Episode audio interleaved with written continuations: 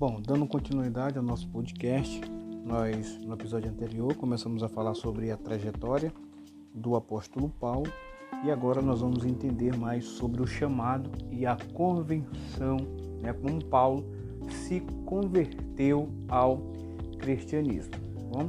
Então Paulo foi um homem que foi formado aos pés de Gamaliel, ou seja, quem era Gamaliel naquela época? Gamaliel ele era um membro do concílio, né, da Suprema Corte Civil religiosa daquela época que era formada pelos judeus do, do Sinédrio e Gamaliel também era responsável pela formação religiosa e pelo caráter também dos, dos alunos.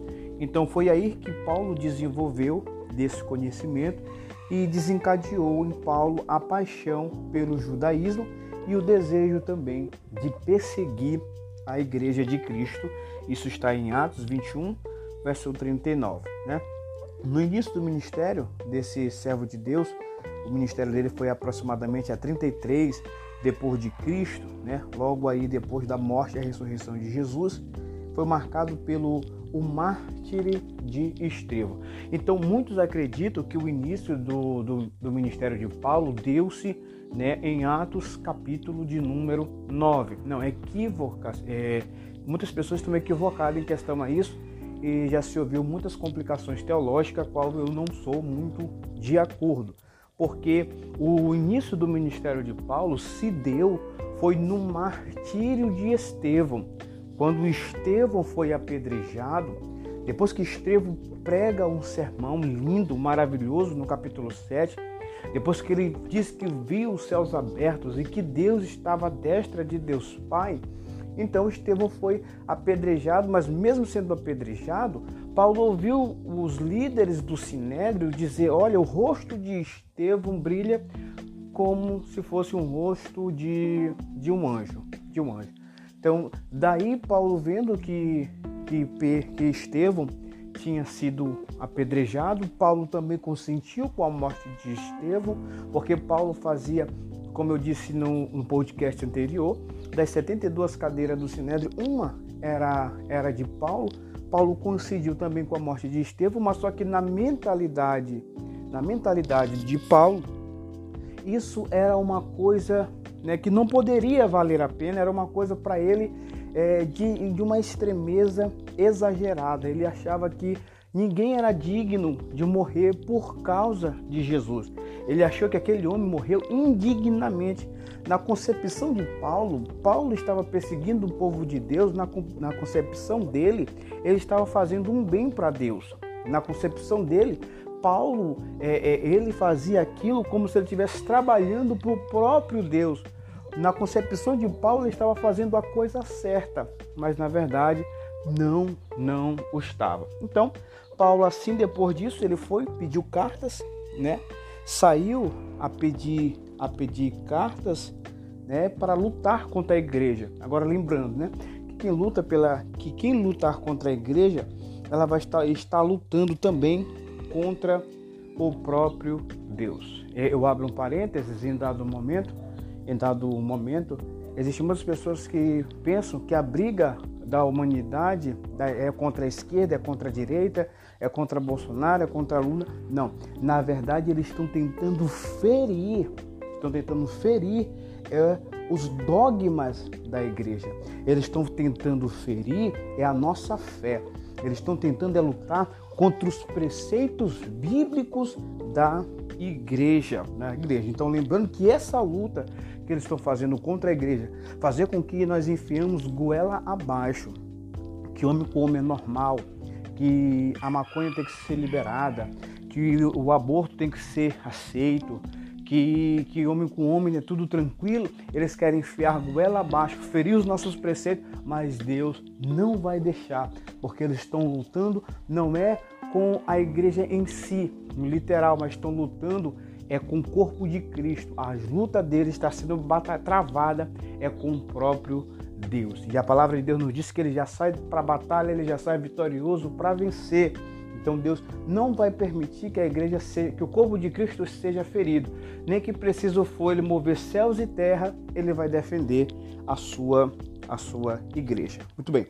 Então, a convenção, agora nós vamos falar sobre a convenção e o chamado, né? Paulo, certo dia, ele respirando o ódio pelo que tinha acontecido, ele pediu cartas né, ao Sinédrio e pediu autorização para ir até as sinagogas de Damasco para ali, né, a fim de trazer os seguidores de Jesus para uma prisão em Jerusalém. Isso está em Atos capítulo 9, versículo 1 ao versículo de número 12. Então, nessa viagem ao caminho de Damasco, que era Damasco era a capital da Síria, né? Houve uma luz que brilhou e ali Paulo caiu por terra e Deus falou com Jesus falou com Paulo e perguntou por que me persegues, né? E Paulo perguntou quem és tu? E Jesus respondeu eu sou o Cristo a quem tu persegues, a quem tu persegues. Então Paulo ficou cego durante três dias, né? Ele ficou sem a sua visão, mas os seus amigos né, o juntaram e hospedaram ele na, na, na, na casa de Judas, em uma casa que ficava situada em uma rua chamada à direita. Depois que Paulo passou três dias ali sem enxergar, veio a palavra do Senhor a um dos profetas da época, que era o profeta Ananias, o servo de Deus, né, que ouviu e que ouviu, né, de Deus, né, por meio de uma visão que ele tinha que ir até Paulo, orar por Paulo para que Paulo voltasse a viver. Em contrapartida, quando, quando Ananias ouviu isso, Ananias retrucou né, e quis lutar contra Deus, dizendo que não, que Paulo era um homem mau, que Paulo era um homem que perseguia a igreja, mas só que o profeta estava sujeito à vontade de Deus e Deus falou uma palavra muito poderosa ao coração do profeta Ananias, que disse: Olha, Ananias, vai, porque este é para mim um vaso escolhido para levar o meu nome diante dos gentios e dos reis e dos filhos de Israel, e eu lhe mostrarei quanto deve de padecer pelo amor ao meu nome. Então, Ananias se acalmou quando ouviu essa palavra e foi até a casa de Judas, que ficava situada à rua chamada à direita. Ao chegar à casa onde Paulo estava hospedado, Ananias logo impôs as mãos sobre o judeu e orou, e em seguida as escamas que estavam sobre os olhos do apóstolo Paulo, elas caíram e se passou a enxergar novamente. Logo assim, pouco depois que aquele homem havia né, ficado cheio do Espírito Santo, porque logo ali, depois que Ananias orou, o Espírito Santo se apoderou do apóstolo Paulo, ele foi batizado como Espírito Santo e já saiu dali da casa de Judas e começou a pregar nas sinagogas, começou a pregar que Jesus era o Filho de Deus e que atitude né, maravilhosa de humilhação do profeta Ananias diante de uma vontade divina, divina. Daí, depois que Paulo recebeu a oração, depois que Paulo foi batizado com o Espírito Santo, olha só que interessante. Paulo só saiu a fazer a obra, agora nós vamos falar sobre as viagens missionárias do apóstolo Paulo. Paulo só saiu a pregar depois que ele teve um encontro verdadeiro com Cristo e depois que ele foi revertido de poder, depois que ele foi cheio do Espírito Santo, ele já saiu da casa de Judas, já pregando a palavra de Deus na sinagoga, dizendo que Jesus era o Filho de Deus. Então, daí dá uma conotação clara para que, que serve o batismo com o Espírito Santo. Né? O batismo com o Espírito Santo, tá certo que quem fala edifica-se a si próprio, mas não é apenas para você se mostrar ou dizer que é mais santo, que é melhor do que o outro, não.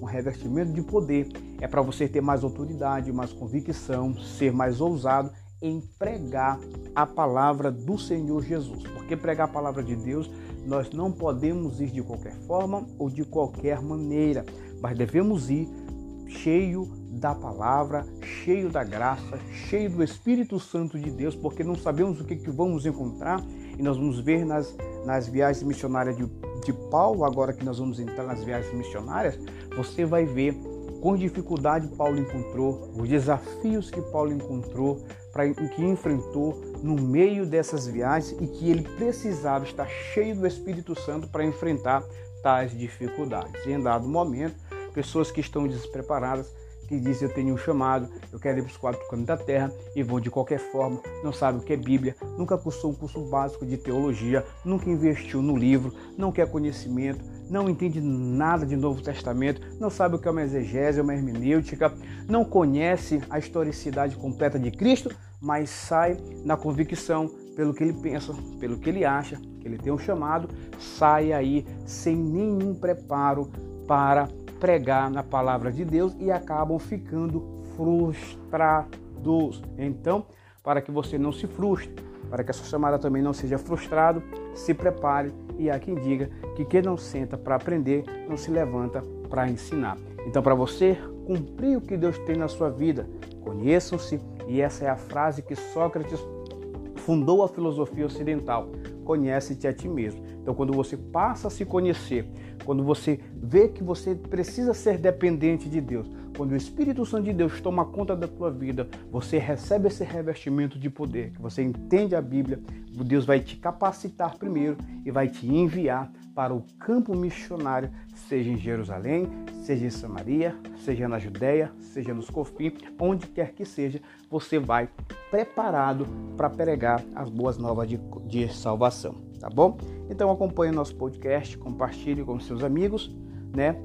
É, eu vou parar por aqui para não ficar um tanto enfadonho e nossa próxima nós vamos já entrar aí nas viagens missionárias do apóstolo Paulo. Nós já falamos um pouco sobre a trajetória do apóstolo Paulo, desculpa o galo aqui que está cantando. A trajetória do apóstolo Paulo, já entendemos um pouco quem foi, de onde ele veio, quem eram os pais, onde ele estudou, onde ele foi formado. Agora falamos sobre a convenção e o chamado do apóstolo Paulo. E nosso próximo capítulo do podcast nós vamos entrar sobre as viagens missionárias do apóstolo Paulo e esse ensino vai ser maravilhoso. Então eu te espero, tá bom? Na nossa próxima página, tá certo? No nosso próximo podcast. Tchau, tchau.